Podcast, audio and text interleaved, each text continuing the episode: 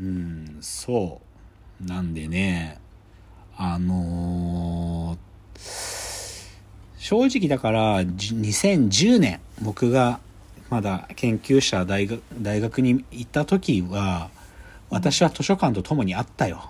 それくらい図書館の文献論文複写サービスをヘビーユーザーだった。僕ほどのヘビーユーザーいなかったんじゃないかな。だって海外の論文も取り寄せられたんだからフランスはい。フランスとかチリの論文とかも僕取り寄せたことあるんだから。そう。海外国のそういう複写さネットワークサービスがあって海外の図書館図書館からゆ空輸されてくるんだから。うんそれくらいふ不思議でしょ？だって僕電子化してメールで貼りゃ済むじゃん。けどうん。それくらい紙でやらなきゃいけないくらい図書館っていうものはなんか物質的ななんかう電子による複製はダメなんだよ。やっぱり。うんそれくらい図書館っていうものの位置づけってそういうもんで電子化するってこととのなんていうか本当に境目にある。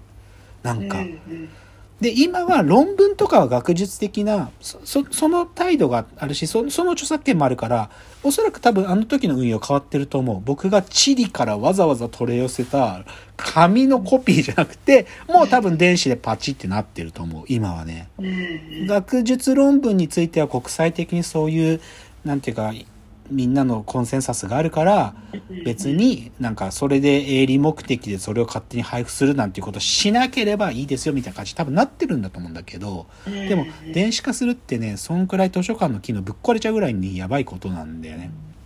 特に一般書とか貸し出しも対象になってるものを電子化するなんて多分相当難しい議論をしてやっとできる、ひょっとするとできないことかもしれないんだけどねだって昔は鎖につけてたんだから本通がさみたいな話で。うん。でだからじ2010年から13年経った今僕はだから資料って意味での図書館のファンクションの価値をそこまで強く持たなくなっちゃったのはもう電子が進んだからっていうこと。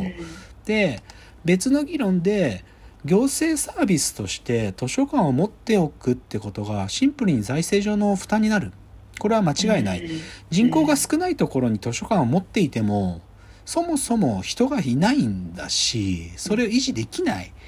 だからでかつ財政でち地方に住んでたいんだったらなんかうん。でもそういうこと諦めなきゃダメで。でなんかあんまりさこういう議論ちゃんとされないけどコンパクトシティの議論って僕ぶっちゃけなんていうのかななんか明るい都市像みたいな話じゃなくてうん。むしろ何かを諦めるっていう議論だからコンパクトシティって。もう毛細血管を張り巡らせてたものの毛細血管に血通さなくするっていうことだからでそれを日本人はどこかで認めなきゃいけなくってでもそれにはね秋田方市の今の現状を見るとこりゃたやすいことじゃねえぞと思うんだよね。だって橋なくなっちゃうんだから自分が住んでるところからすると。うんだからねこれってねす何証明してるかっていうとねこれねこの行政サービスの再編みたいなことってね直撃するのってね実は高齢者なんだよね。うん。今今60歳とかの人たちははい。このことマジで向き合わなきゃいけない。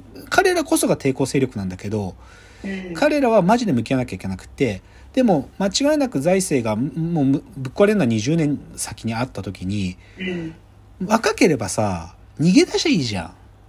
究極、だけどその時80歳になっちゃってる人は逃げ出せないじゃない。うん。つまり20年先に自分が弱者になるなと思ってる人こそこのことマジで考えなきゃいけなくて今の自分が図書館使いたいで考えてると多分ダメでなんか結構切実になんかその時逃げ出せない存在になってると思う人はこのことマジで考えなきゃいけないと僕は思いますよという話が、なんか図書館のこと考えると最近こっちの方に思考がいくのでうんあるなんか全く違う側面での僕は図書館から気持ちが離れてる一個の理由だったりする。もう一個はね、もう一つ実はあるのよ。図書館司書の質問題っていうのがあるの。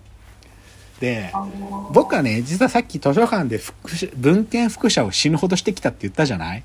はい何度もトラブルになってんの。あのね、いまあこれ図書館法で決まってんだけどさ、一つの本を複写していいのって半分までなのね、実は。はいはいはい。半分までなの。うんけどさ、本当にその本もう売ってもいないし、うん。で、どうしてもその本が俺の研究に必要な時、うん絶対その、コピーでいいから手に入れなきゃいけない時ってあるわけ、やっぱり。で、その時僕は、数日間に分けて図書館に行くの。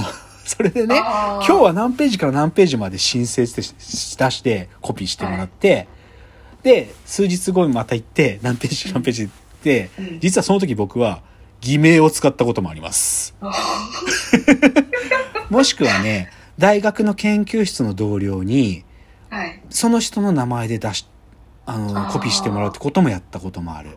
うんうん。それくらいね、図書館司書たちはね、話が通じねえんだわ。まあ、まあ、そりゃそうで法律で決まってんだから、そのうん、図書館法の中における複写の条項があって、ひはいはい一人の人がコピーしちゃいけないんだよ、全部。けど、僕にとってどうあっても必要だったわけ。で、その、ある時バレてね。バレて、いや、でもどうしても必要なんです。どうしても必要なんです。でしかもこの本、俺以外の人読まないでしょ？みたいな。だったら、なんかこの本のためにも、この書いた著書の、著者のためにもうん、俺にコピーをさせてくれませんか？つって超お願いして、散々揉めるの。で、究極一回やったことがあるのが、著者に電話したことあるの、僕。その図書館の現場で、著者の人にね、どうしても欲しい。で、実は著者の手元にも原稿がなくなってる時とかあるわけ。で、どうしても俺はほこれ借りたい。って言った時にね、著者の人に電話してね、てか、事前に電話しますって、図書館員の前でね、電話して、著者がいいって言ってますって言ってもらったの。けどさせてくれなかったんだよ。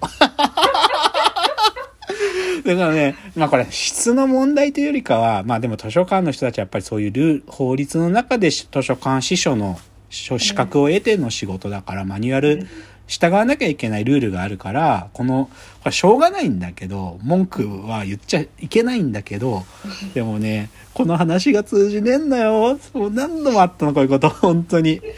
もう、なんでですかとか言って僕はそこで教鞭を振るんだけどね。この本にとっても僕がここで復唱することの方が価値が高いはずだみたいなこと理理屈こねるんだけど、いや、そうは言ってもですね、とか言われて。っ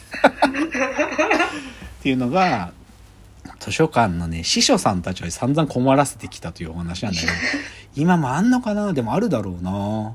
本当にだってそれの本しかない時コピーしなきゃいけないんだけどさ、むずいんだよな、これ。ほんと難しいのよ。あのね、一回やろうとしたのがね、その国か国際会議の、その会議の時の論文を全部集めた本っていうのとかあるわけ。ジャーナルじゃないんだけど、国際会議の本っていうのがあってね。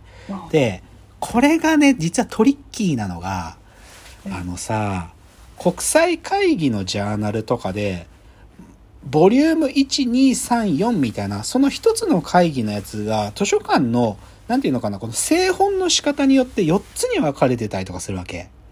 でさ、はいはいはい僕の理屈からするとだよ、その国際会議の資料はこの4つで1つだろっていう主張なの。わかる？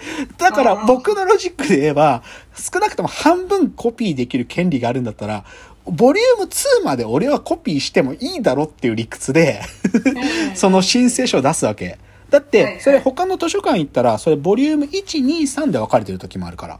その製本の仕方の問題なのよ、つまりは。図書館ごとのその資料収集のための製本の仕方の問題で、本当は4つに分けるのか3つに分けるのか、究極1つにままとめるって言ってるすらあるぐらい。でも熱くなりすぎちゃうから分けるんだけど、うんその時に俺にとってはその4つで1つなんだから、ボリューム1を全部コピーしちゃって怒られないだろうとか言ったりするけど、いや、それはそうじゃないんですとか言われるし、こういうね、いざこざを散々経験してるんです私は図書館でね。そう。まあ、そうね。でもね、ここれもね、でも若干近いんだけどね、あ、ちょっと正確に言うと違うか。図書館司書の質問題より僕がもうちょっと質問題でむあのねか根本的に解決しなきゃいけないと思ってるのはね美術館の学芸員キュレーターの質問題っていうのもあるんだよね、き美術館の学芸員たちの質下がってる労働闘争員になってるはっきり言ってぶ大学院の文系系の学部卒業したやつの数少ない就職先だから、必死に守ろうとして、保守的なことしかしねえのよ。本当に。この辺もね、まあちょっと問題の性質は違うか。うん。うん。まあでもな。どうです？深井さん。図書館に思いあります？なんか。めちゃめちゃ。あ、あるんだはい。図書館残してほしい派なんでしょ？やっぱり。うん。でも、なんか、リアル、自分の興味の外が見えるじゃないああ、そうだ図書ね。館。そうだね。その出会いがあるからいいなと思いますけど、うんで。も今いい本屋さんとかもあるんで、そうなんだよね。そっちでもいいのかなって。難しいよね難しいよね、うんそうなんだよ図書館は本当にねなんか僕みたいな外野が外野っていうか、専門家たちの議論がマジで本当にたくさんあって僕が今日指摘してることって本当にまだ一面的まだもっとうんもっといくつかの角度のうん論点があるからね難しいんだけど、うん。まあでもぶっちゃけ僕はこんだけ世話になってるから、はい。もし自分が死んじまったら図書館に全部本寄贈しようとしてるああ、うん、もうもしくはあのー僕が日本にいなくなる時なんか持っていけないみたいな時は、もう全部の本の図書館にもう寄贈しようと思って、うんなんかまあそれそれが唯一の恩返しからめ散々迷惑かけた。散々迷惑かけたからねそんぐらいしかできないんだけどうん。っていうのはあるけどね。うんなんで今日ちょっと図書館のお話というか図書館行ってますかっつってなんか少し態度も変わってきちゃったし時代も変わってきちゃったしっていうような話なんでね。でも皆さんね図書館のこと考える角度は面白いと思うんで、ぜひなんかご感想あったらお送りいただけると嬉しいです。でははい。本日ここまでわーわー言っております。お時間です。さよなら